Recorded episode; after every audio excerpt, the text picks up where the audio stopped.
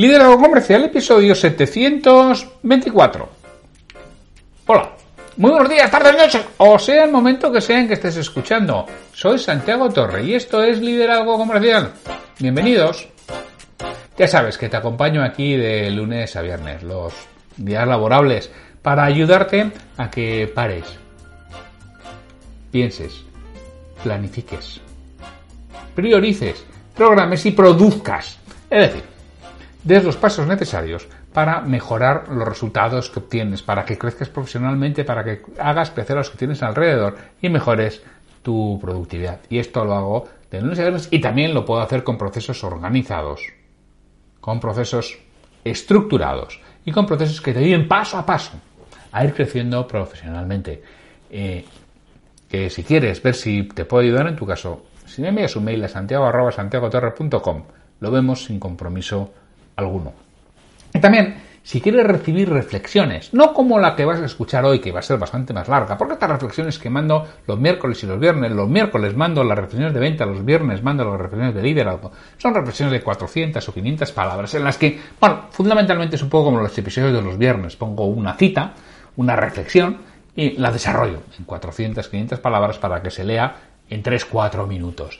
Y bueno, te ha despertar un poco quizá de tu letargo, que a veces es lo que necesitamos, un despertador, como George Clooney en la película Up in the Air, que él se definía como el despertador en muchas ocasiones. Bueno, pues es lo que busco ser yo en esas reflexiones de miércoles y, y viernes. Ya lo sabes, santiagotorre.com barra reflexiones.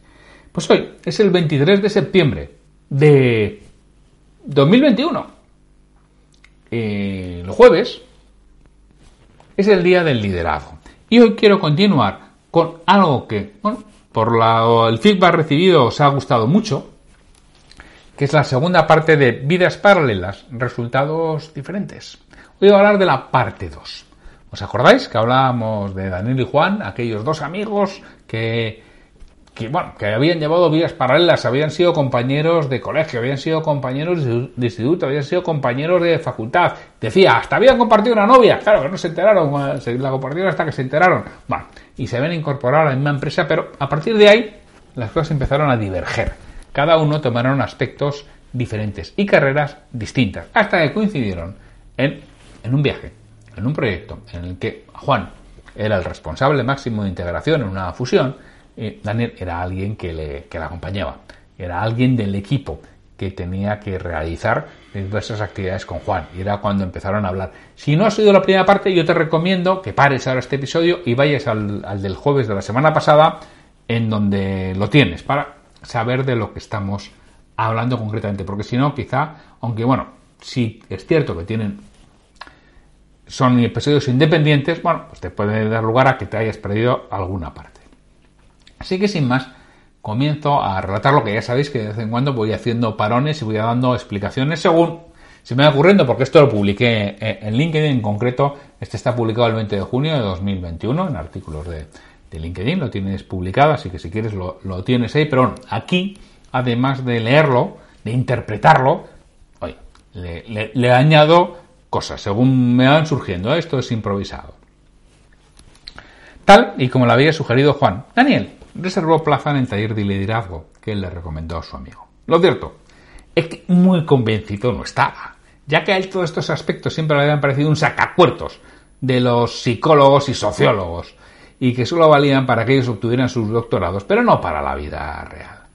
Tampoco perdía gran cosa por acudir, y así, de paso, cubría parte de las horas de formación que tenía que realizar según su plan anual.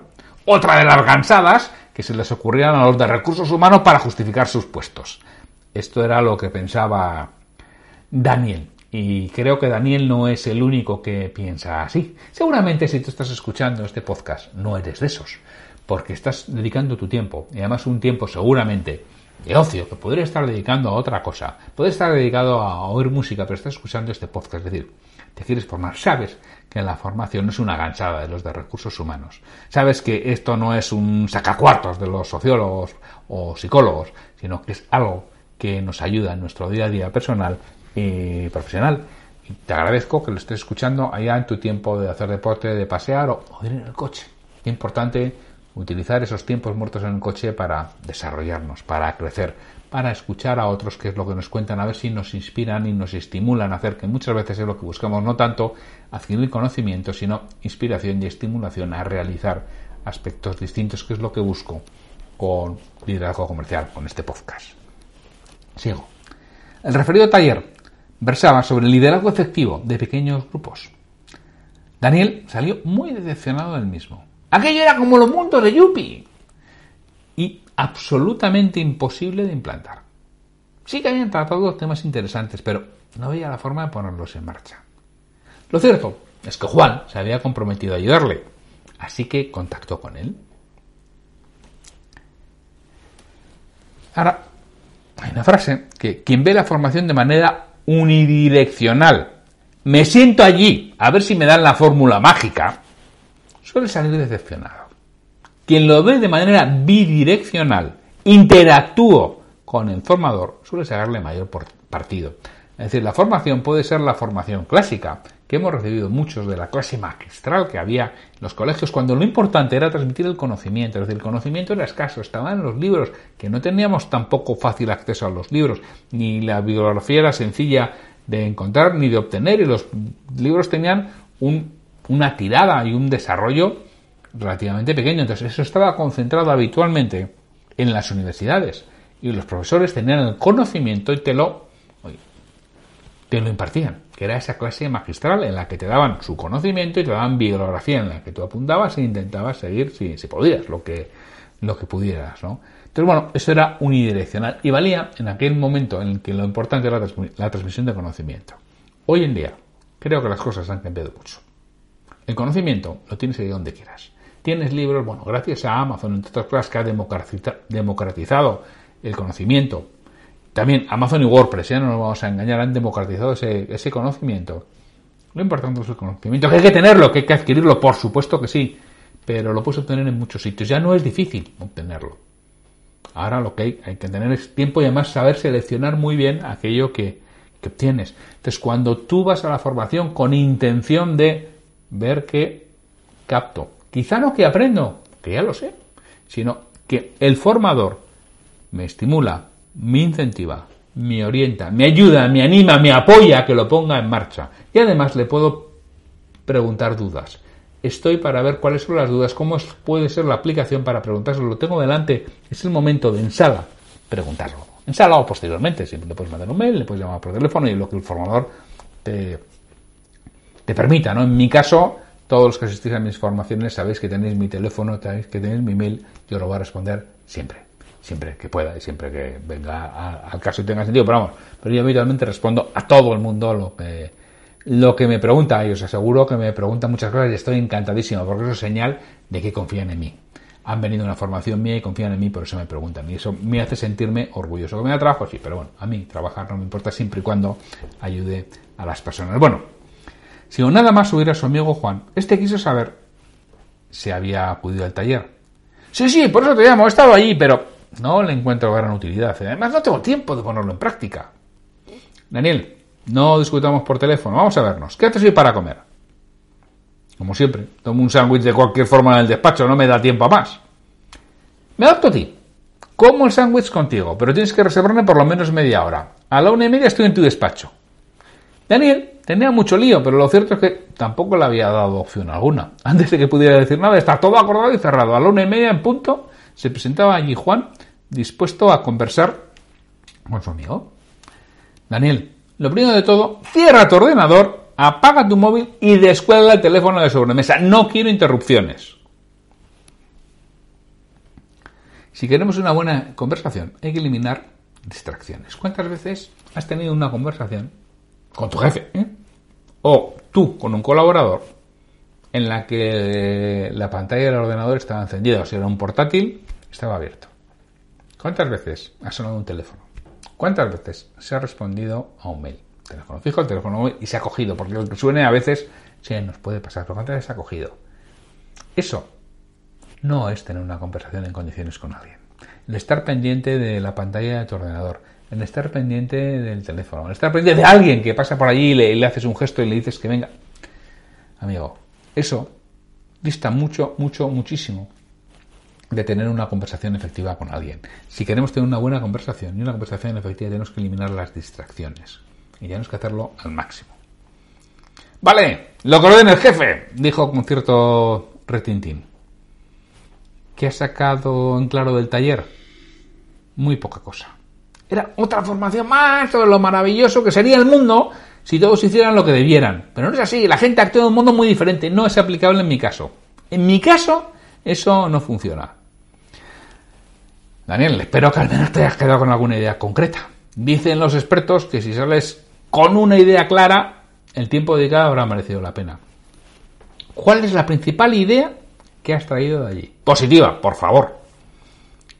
Daniel le miró con cara de ninguna, pero no se atrevió a decirlo. Así que tomó su tiempo, reflexionó, desechó varios de los aspectos que venían a su mente y al final dijo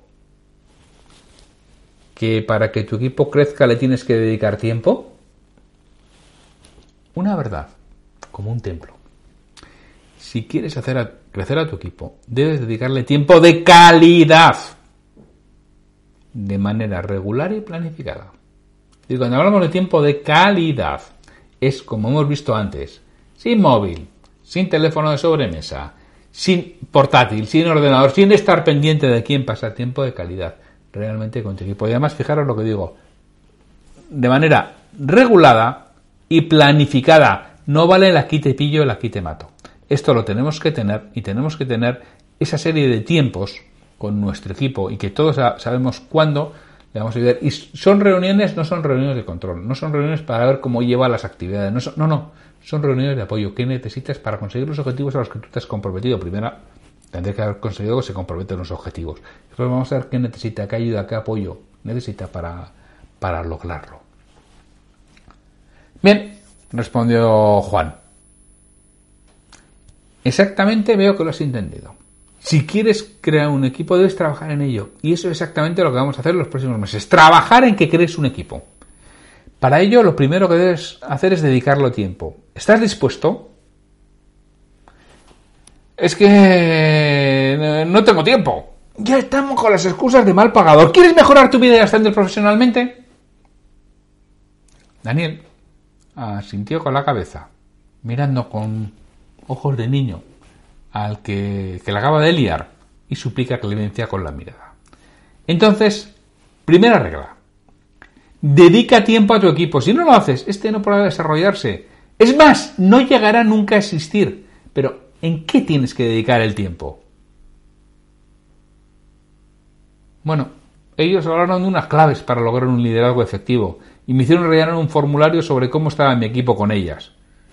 Bien, ¿y cuál fue el resultado? Silencio por la otra parte. Vale, no me digan más. ¿Tienes por ahí las claves? Sí, claro. Te las digo. Meta común compartida, que alcanzan todos o ninguno. Objetivos individuales alineados y complementarios. Definición de tareas y objetivo del puesto de forma clara.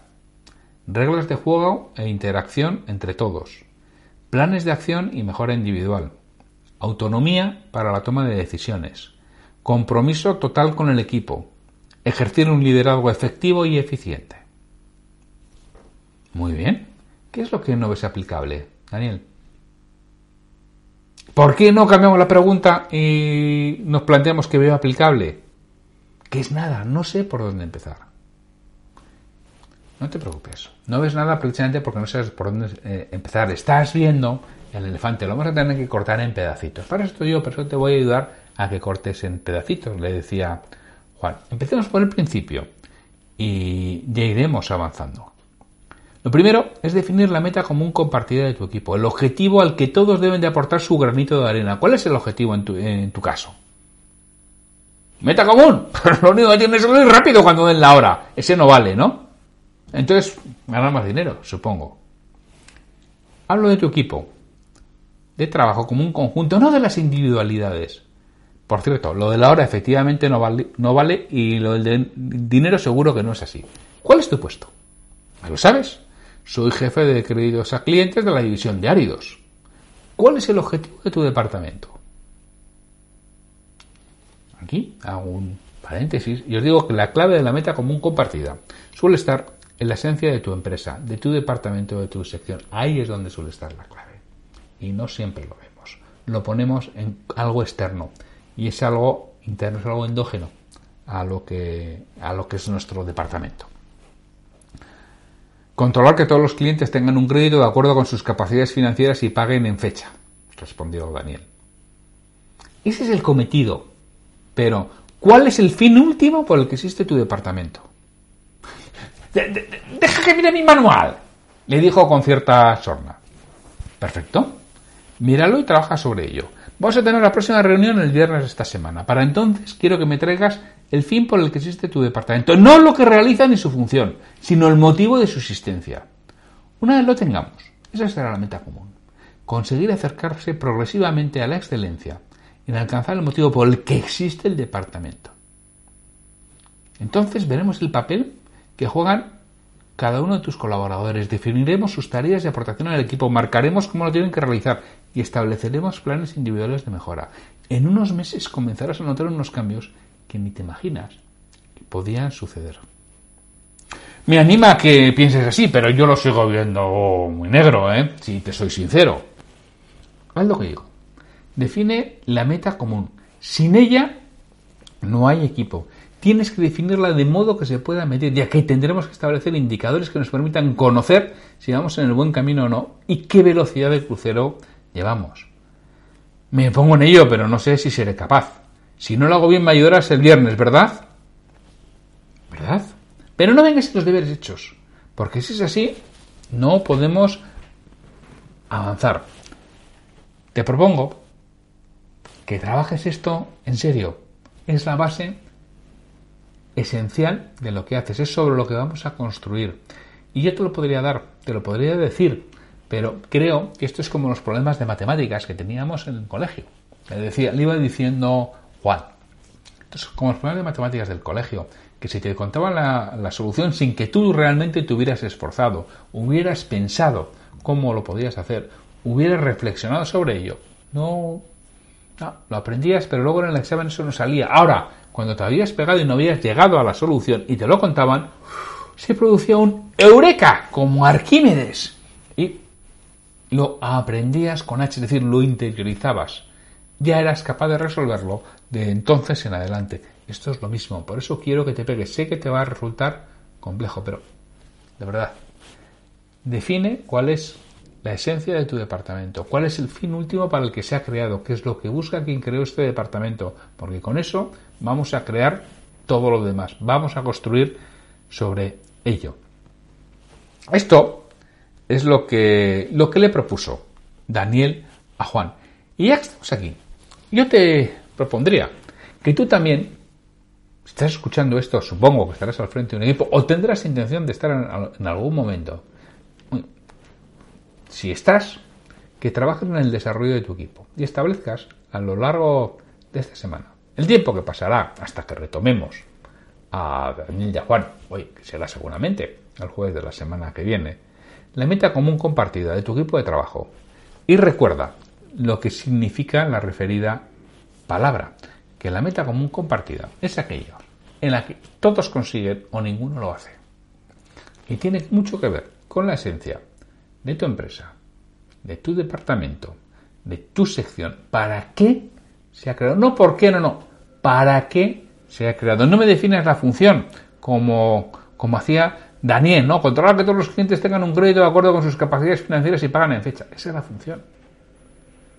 Pero, ¿cuál es el objetivo real de, ese departamento? Pues eso es lo que tú tienes que pensar, lo que tienes que, poner. Piénsalo, dedícalo algo de tiempo definirlo correctamente va a ayudar mucho a la comprensión, ya que todos trabajen en, en obtenerlo. Y si no estás al frente de un departamento, yo te, si estás, vamos a elevar, ¿no? Yo te hago pensar, en el equipo en el que tú estás, ¿tenéis clara y definida correctamente esa meta común compartida? ¿Cuál es su origen? ¿De dónde ha salido? Si preguntáramos a las personas cuál es la meta común, dirían la misma. Yo os anticipo que si no hay este trabajo, yo esto lo he hecho muchas veces, como podéis suponer, ¿eh? Y yo me acuerdo perfectamente en una vez, eh, un equipo muy grande, eran 25 personas, no suelo hacer con esos el trabajo, bueno, bueno, en esa ocasión era lo que tocaba y era lo que había que hacer. Y, oye, estaba convencido el jefe que todos lo tenían clarísimo. Bueno, pues 25, bueno, no, no voy a decir 25, pero vamos, 22 respuestas diferentes. Estaba alucinando en colores. Digo, pues esto no es normal. Si tú te piensas que lo has transmitido, pero no lo has transmitido, primero porque no lo has pensado, no lo has creado, no tienes la esencia y no lo has transmitido correctamente, con lo cual cada uno piensa lo que piensan que son cosas totalmente diferentes. Y eso es lo que sucede habitualmente. Así es muy difícil crear un equipo. Si tenemos un grupo, pero no tenemos un equipo, ¿qué diferencias hay entre un grupo y un equipo? Piénsalo. ¿Es lo mismo un grupo y un equipo? Bueno, pues si quieres crear un equipo, lo primero que necesitas, esto es esencial, es imprescindible, aunque no es suficiente, pero es imprescindible el tener esa meta común compartida y que parta de la esencia de lo que realizas. Oye, pues sin mucho más, me despido de ti hasta mañana, viernes, en que tendremos probablemente una cita o frase comentada. Y no olvides, si quieres recibir las reflexiones de miércoles y viernes, santiagotorre.com barra reflexiones, apúntate ahí a la lista y la recibirás. Merece la pena. Pues sin más, hasta mañana.